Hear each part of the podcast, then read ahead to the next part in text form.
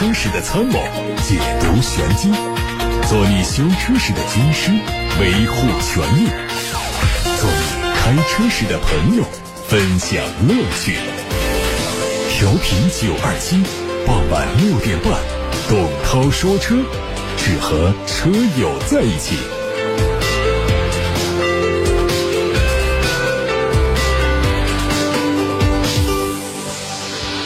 各位晚上好，我是董涛。今天节目的直播开始了，六点半到七点半。我们先看今天的汽车新闻。日前，上汽通用雪佛兰宣布紧凑型 SUV 正式上市。创界是提供了 RainLine 上红系列还有 RS 系列在内的五款车型，售价十三万九千九到十七万九千九。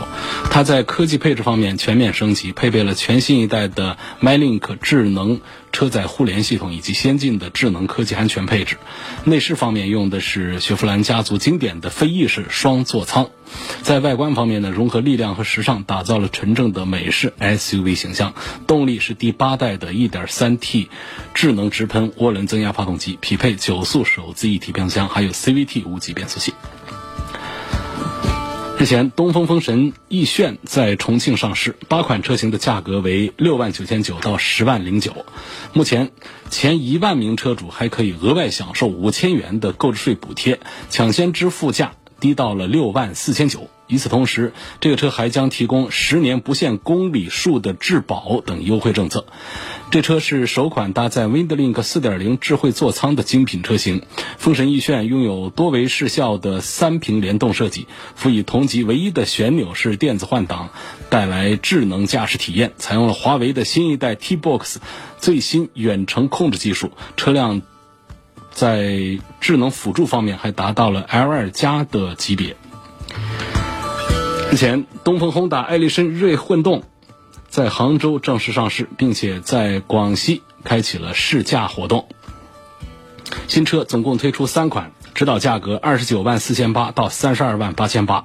艾力绅锐混动尽管是新增的车型，但是外观部分还是和燃油版有不同。内饰部分，它换装了更新款式的八英寸的中控屏，仪表盘中的显示内容也因为混动系统的加入有所调整。配置部分。标配有透镜式的远近光 LED 大灯，还有 LED 日间行车灯、LED 低速转向辅助照明灯，以及全系标配的宏达黑科技魔术感应门。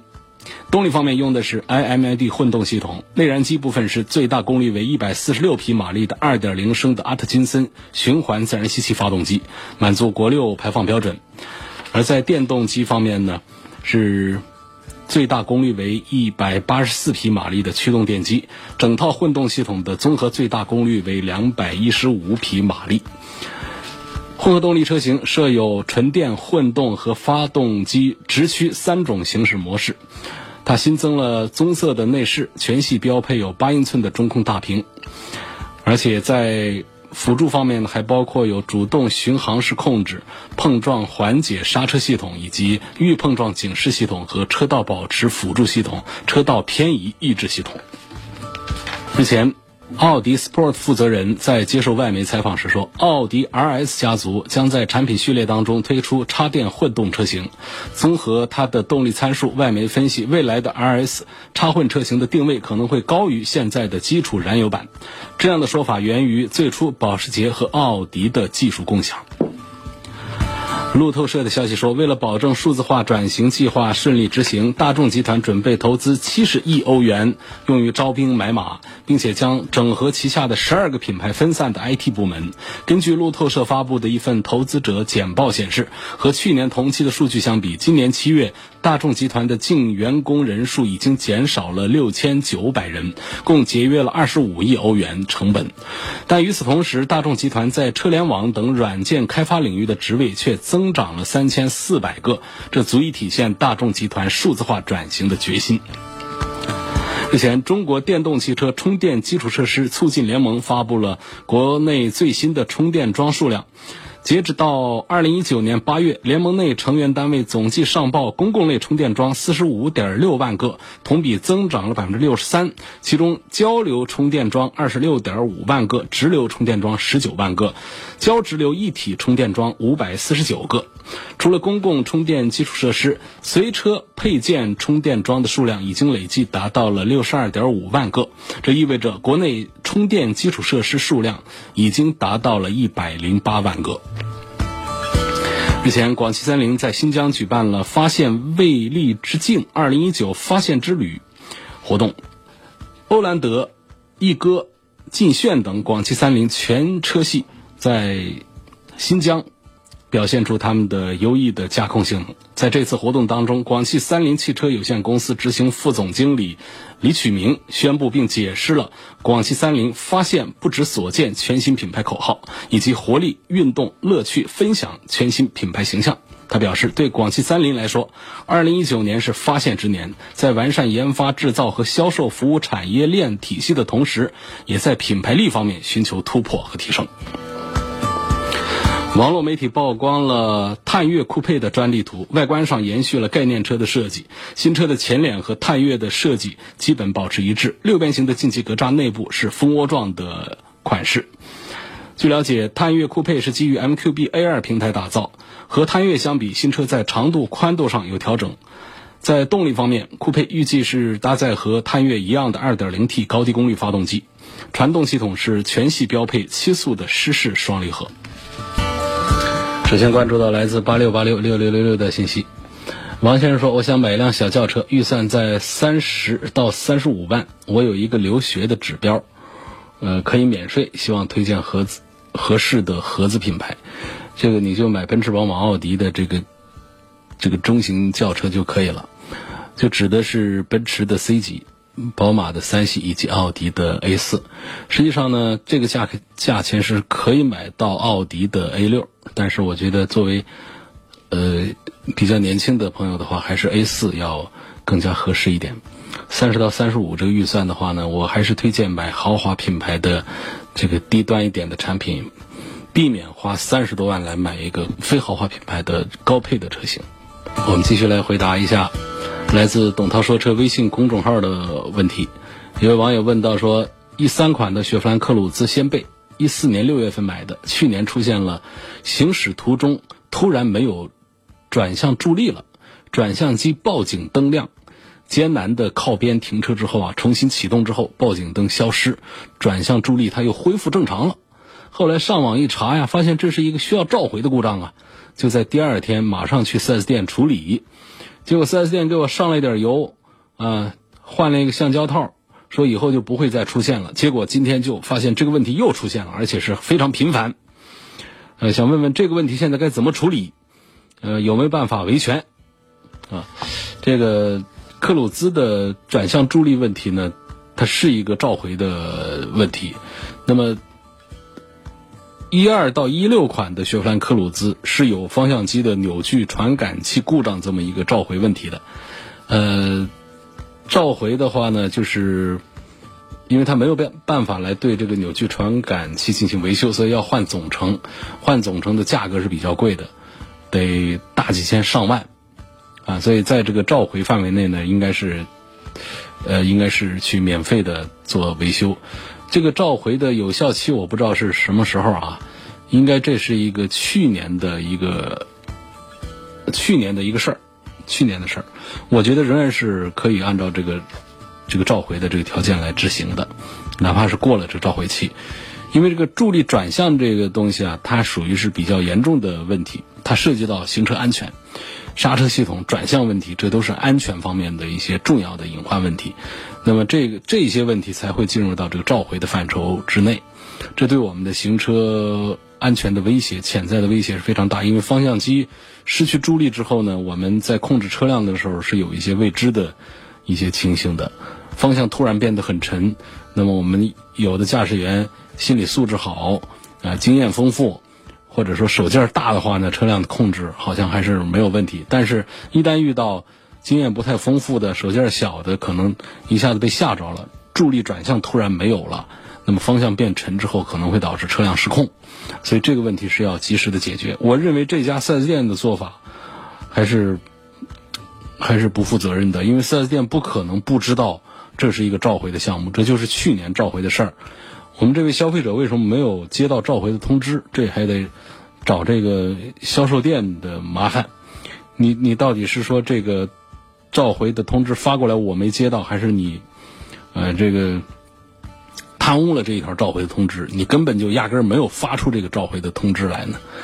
那我们消费者现在已经发现这样的问题出现，并且已经是频繁的出现这样的问题，我们店里就不能这么这个潦草的来告个油，换一个橡胶套就打发走了。所以这是到底是哪一家店啊？我希望这位叫高迪的网友能够告诉我是哪一家雪佛兰的 4S 店。我们把这个问题要反馈到店里去，并且通报到雪佛兰的工厂去。我的途昂一般都放在运动模式，但时间长了之后呢，感觉和经济模式它没有什么区别。但重新再调到运动模式之后呢，就会感觉到速度、动力明显又增强了。问这是个什么问题？这应该就是我们人的问题，这是一种感觉，就是你调到运动模式熟练了之后，时间长了之后，你觉得其实它的动力也就那样，因为本身途昂这个车的动力也就那样，啊，就是它这个车子大了。那这套这个动力系统啊，在上面呢本身就是，除非是呃二点五 T 的，呃那个跑起来动力还可以。你像这个一百八十多匹马力的低功率，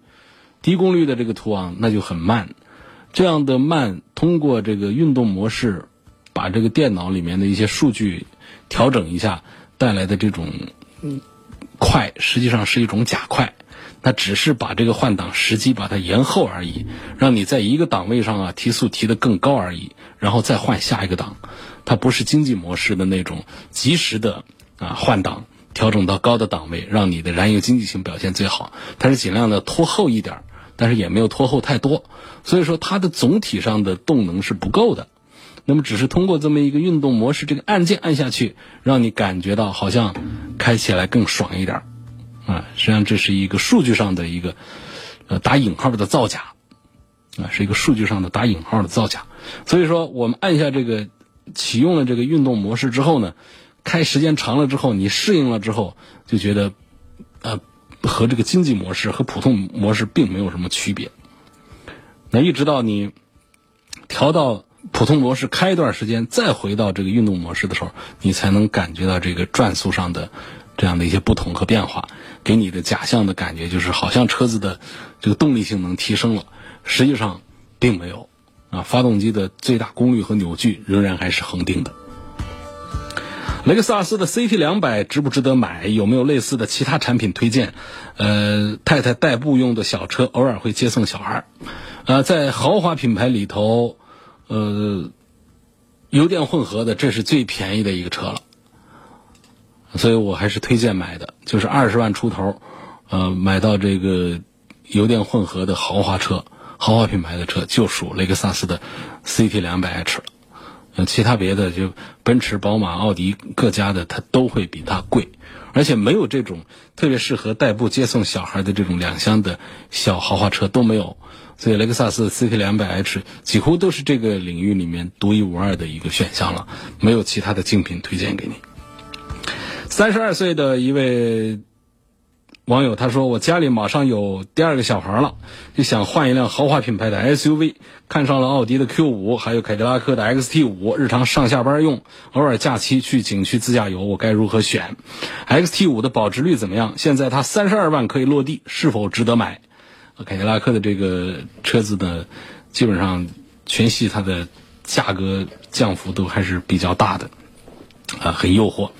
呃，当然，奥迪的 Q5L 其实也是有优惠，不过总体上呢，Q5L 仍然是比凯迪拉克 ST5 要贵一些。那同时呢，奥迪 Q5L 它的保值也要比凯迪拉克的 ST5 要好一些，所以我认为这两个车的选择，呃，我没有太明确，嗯，明确的这个倾向性，因为，呃，从这个。产品力上讲呢，我觉得他们都差不多。呃，奥迪 Q5L 上有它的缺点，就是这车上呢用七速的双离合会让大家觉得靠谱程度弱一点。那同时，凯迪拉克的 ST5 上也用九速手自一体，这是通用自家研发的一款这个非双离合单离合的一个自动变速箱。这个变速箱的靠谱度其实也没比这个七速的双离合就好上多少。而而在这个动力性能方面呢，凯迪拉克的 ST 五有它的一点优势，就是它起步它出门，它这个就是一个高功率版的 2.0T，那对应价位的 Q5L 呢，它是个低功率版本的 2.0T。不过啊，反映到这个实际的这个驾驶感受上来的话呢，这凯迪拉克的 ST 五高功率的 2.0T 也并没有比低功率的奥迪的 Q5L 哦。快多少也都是差不多的一种印象，所以这对我们消费者来说，可能选择 Q5L 在燃油经济性方面的获得感要更加的强烈一些。所以我在凯迪拉克 ST5 和奥迪 Q5L 这两个产品力上，我觉得是分不出上下来。只能说从总价格上来讲呢，凯迪拉克的 ST5 要低那么一丁点儿啊。从我们这个购车的这个初期的成本上讲呢，它会啊支付的压力会小一点。就是这样，所以两个产品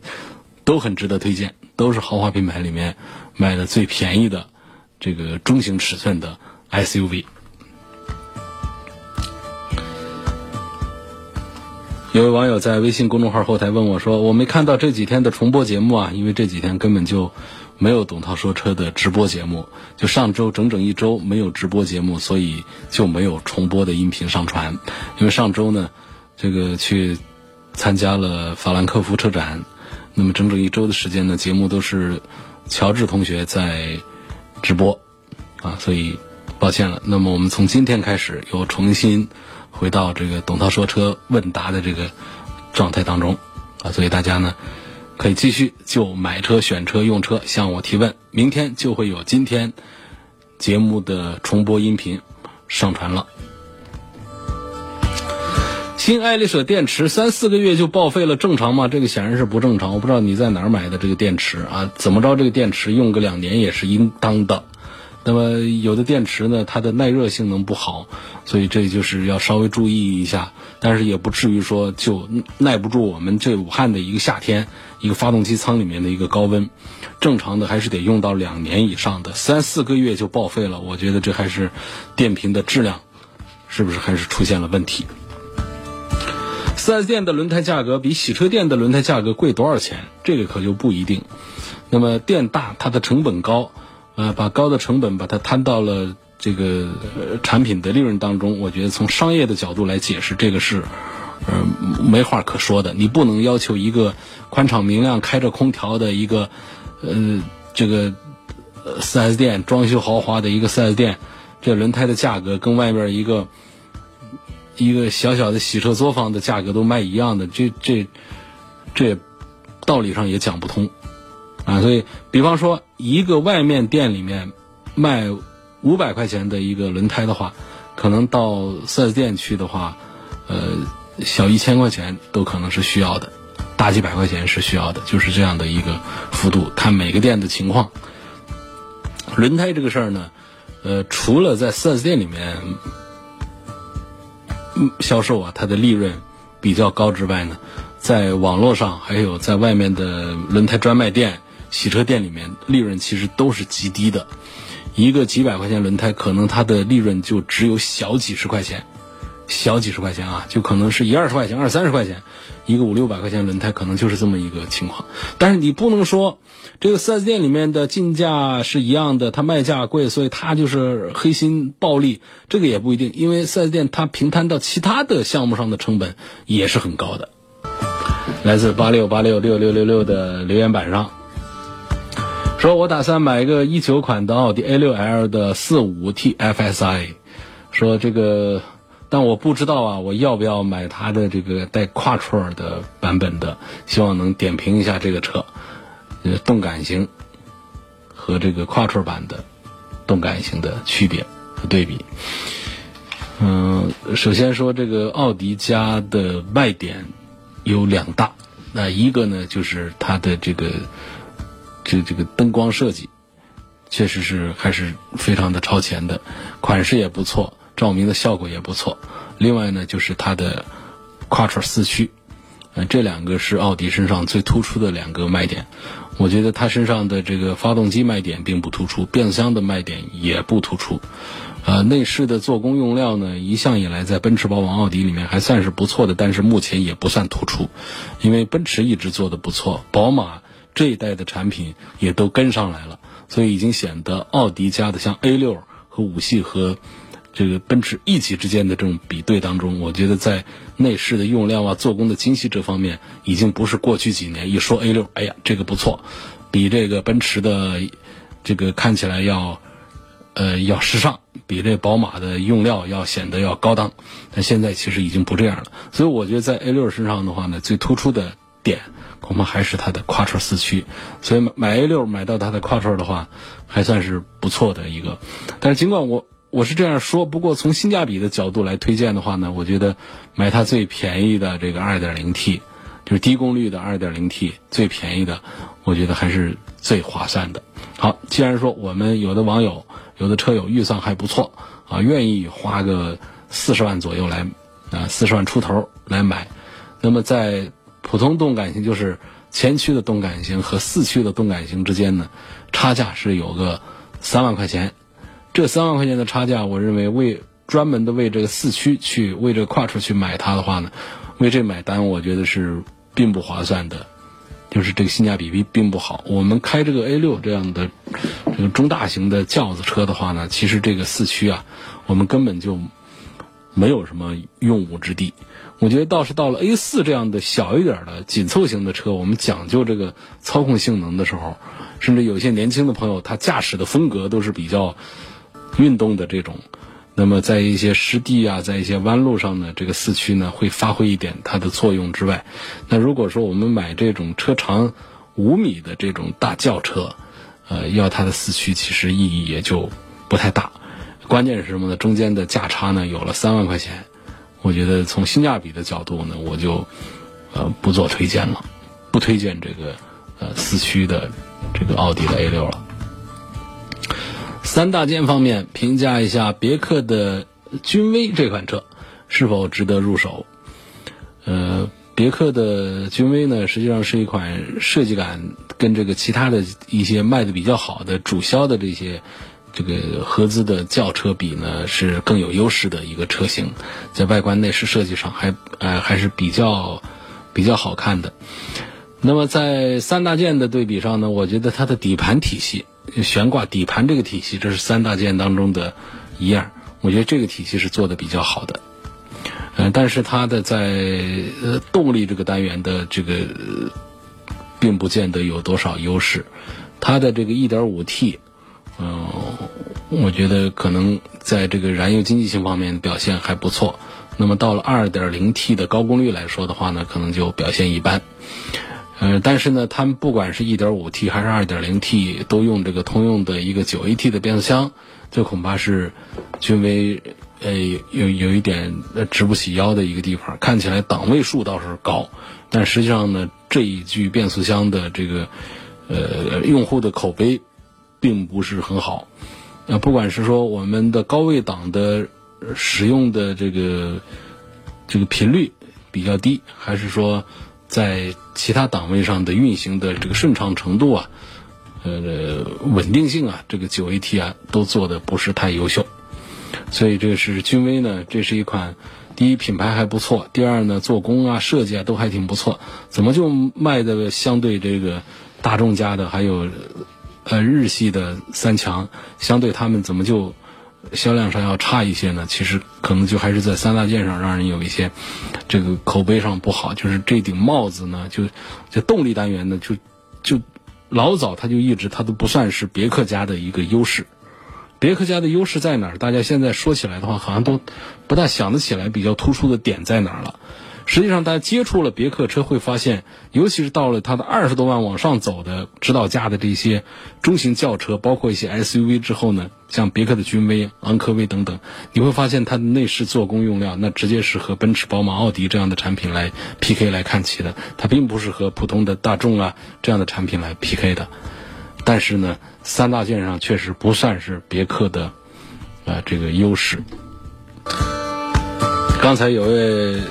网友啊问了我说：“爱丽舍的这个电池三四个月就报废了，这正常不正常？”哎呀，我刚才说我说这个不正常，但是他后来又跟我说，他说这是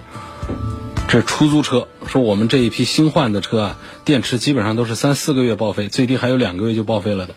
这个可就没个谱没个标准了。因为我们刚才说到的这些呢，都是基于我们汽车三包以及对于我们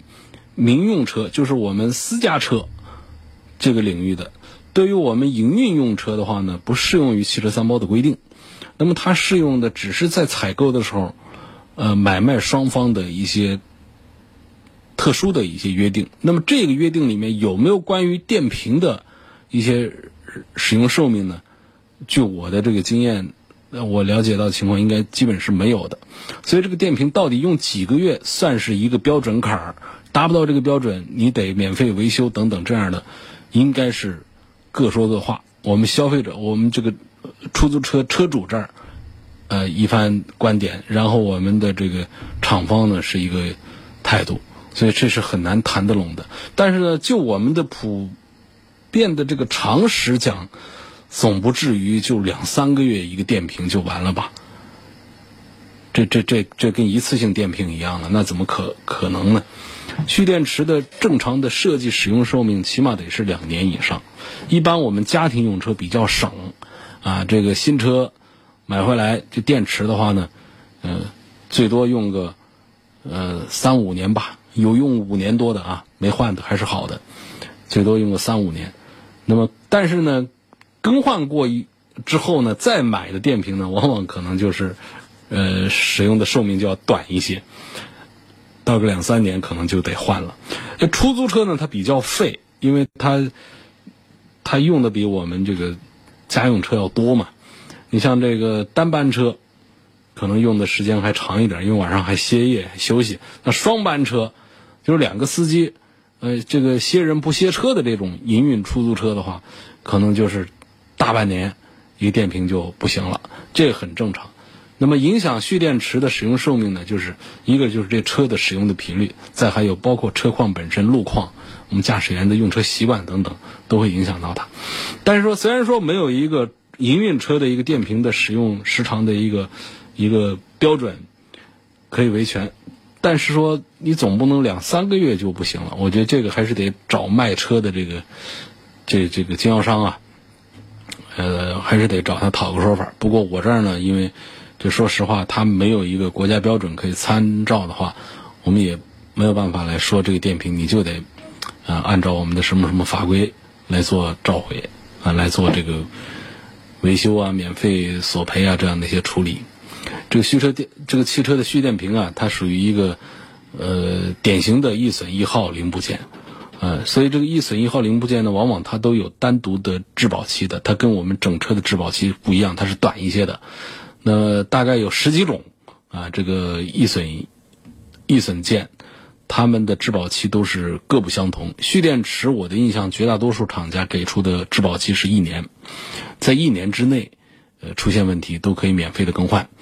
那么，但是呢，还有的品牌呢，它会明确另外的一些规定，比方说一年之内免费换啊，两年之内呢，呃，车主要掏一部分的费用等等这样的一些呃情形。这是关于。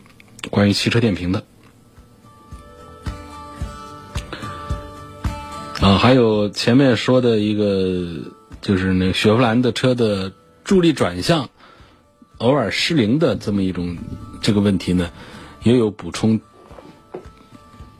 信息过来。这位姓高的网友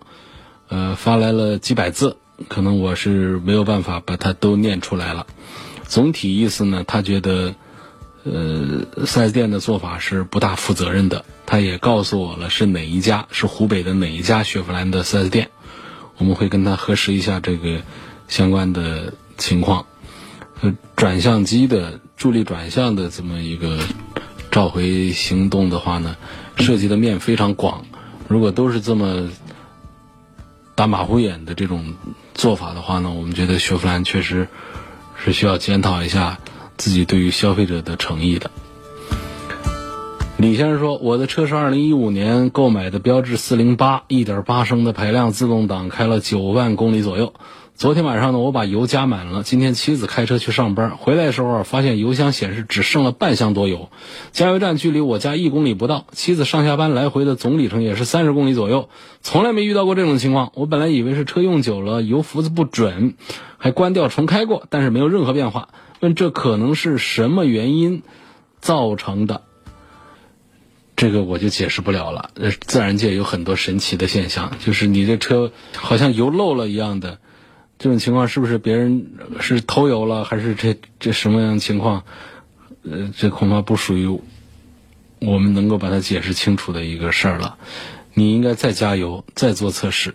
如果测试反复测试都是这么一种情况的话，那么我们再找四 S 店去检查耗油量陡然升高到底是个什么原因。然后你加下一箱油，马上油耗又降下来了，那么就要想，你是不是上一趟车其实是别人拿你钥匙开了车了？或者是这个这这个有什么样其他的一些原因？下一个问题呢，说到了凯迪拉克的 CT 五这款车，价格发布了没有？什么时候上市？啊，我们听说过 CT 六，嗯，大家可能都不大熟悉，还有一个 CT 五，不不都叫 XT 五吗？XT 五是它的一款中大型的 SUV。呃，CT 五呢是凯迪拉克的一个新车，这个车呢七月份已经在美国上市了。呃，你问这个价格其实没有意义，约合人民币二十六万，那你就二十六万嘛。合资工厂这边生产出来，它得有自己的一个定价。那上汽通用它会呃来生产这个这凯迪拉克的 CT 五，预计的呃上市时间呢是在今年的十月底，就再过两个月，呃在十月份会会上这个车呢。是中大型的呃轿车，后期平台的，啊，整体风格是很不错的。我们看了图之后，觉得车子挺漂亮，有一辆酒红色的广告色的一个车子。我们拿到资料看了一下，是很不错，但是对它的了解仍然是非常的、非常的有限。继续来回答大家的其他问题。一个网友说。呃，如下四款车入手其中的一款，希望点评一下该选哪一款？四款车的后续的费用如何对比？同级别五六十万的 SUV 是否还有其他更好的选择？那么这四款车大家猜都能猜到啊，嗯，就是啊，应该猜不到。他说的是梅赛德斯奔驰 AMG GLC 四三。奔驰的 GLC 三百 L 豪华，奔驰 GLC 三百 L AMG Line 版本，还有华晨宝马 X3 的 xDrive 三零 i M 运动套装。其实我觉得这位网友的选择焦点已经很清晰了啊！我也喜欢回答这样的问题，就是五六十万的这个预算买紧凑型的豪华 SUV 已经是非常的充裕。那么从性价比的角度来说的话，买这个奔驰的 GLC 和宝马的 X3 是不应该花这么多钱去买他们的高配的啊。所谓的 AMG 套装和 M 套装啊，这都是一个奔驰一个宝马家的这种视觉上的这些小配置，它跟真正的性能是没有关系的。它的本质都是四缸的 2.0T 动力，意义都不大。那，所以呢，我向这位朋友推荐五六十万的预算的话呢。买这个 GLC 四三，那四三呢？它是 AMG 的入门款，起码也用了一个 V 六吧，呃，优惠还很大。这个这是买硬核，啊，这才是买性价比。所以我向这位朋友推荐 GLC 四三，三点零 T V 六发动机的那一款，就不要考虑他们其他的这个，呃，什么，呃，三呃 GLC 三百豪华呀，什么 GLC 三百 AMG 版呢？什么叉三的 M 运动套装版呢？这这些就是，这买的都不是它的本质，买的都不是硬核。中东版普拉多四千和陆巡四千怎么选？普拉多五十多万可以买到九气囊，陆巡六十多万只能买到两气囊，希望给个建议。这个，这个就是还是呃六十万六十多万的车还是两颗安全气囊，这个我是无法理解这个配置。这个汽车的设计者是个什么心态？所以不管它的其他配置、它的形象、它的级别，呃，是是陆巡多么的高大上，就这两颗安全气囊，一个六十万的车，就给它一票否决掉吧。